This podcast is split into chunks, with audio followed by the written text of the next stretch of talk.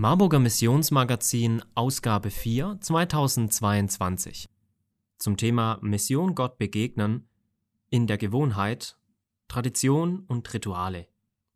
Dazu das Editorial von Rainer Becker. Liebe Zuhörerinnen und liebe Zuhörer, in Bezug auf den christlichen Glauben hat der Begriff Tradition eine immense Bedeutung. Tradition hält wach, Sie vergegenwärtigt Inhalte und Zusammenhänge von Geschehen, die schon lange in der Geschichte liegen.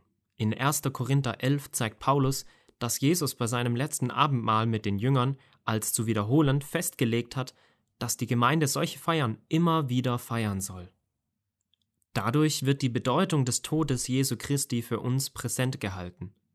Durch gute Tradition wird auch eine Abgrenzung gegen falsche Einflüsse ermöglicht.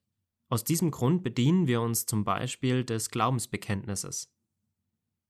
Tradition vertieft. Durch Wiederholung wird die Bedeutung vertieft. Da die Inhalte kurz sind, kann ich immer wieder neu darüber nachdenken, mich der einzelnen Elemente und Aspekte annehmen, sie immer wieder neu überdenken und so ihre grundlegende Bedeutung für meinen Glauben vergewissern. Auf diese Weise beten wir das Vaterunser. Tradition versteinert. Hohle Wiederholung, die ohne nachzudenken abspult, was so vertraut ist, kann in uns eine Resistenz gegen die eigentlichen Inhalte, die wachgehalten werden sollen, bewirken. Können Sie einige davon bei sich selbst identifizieren?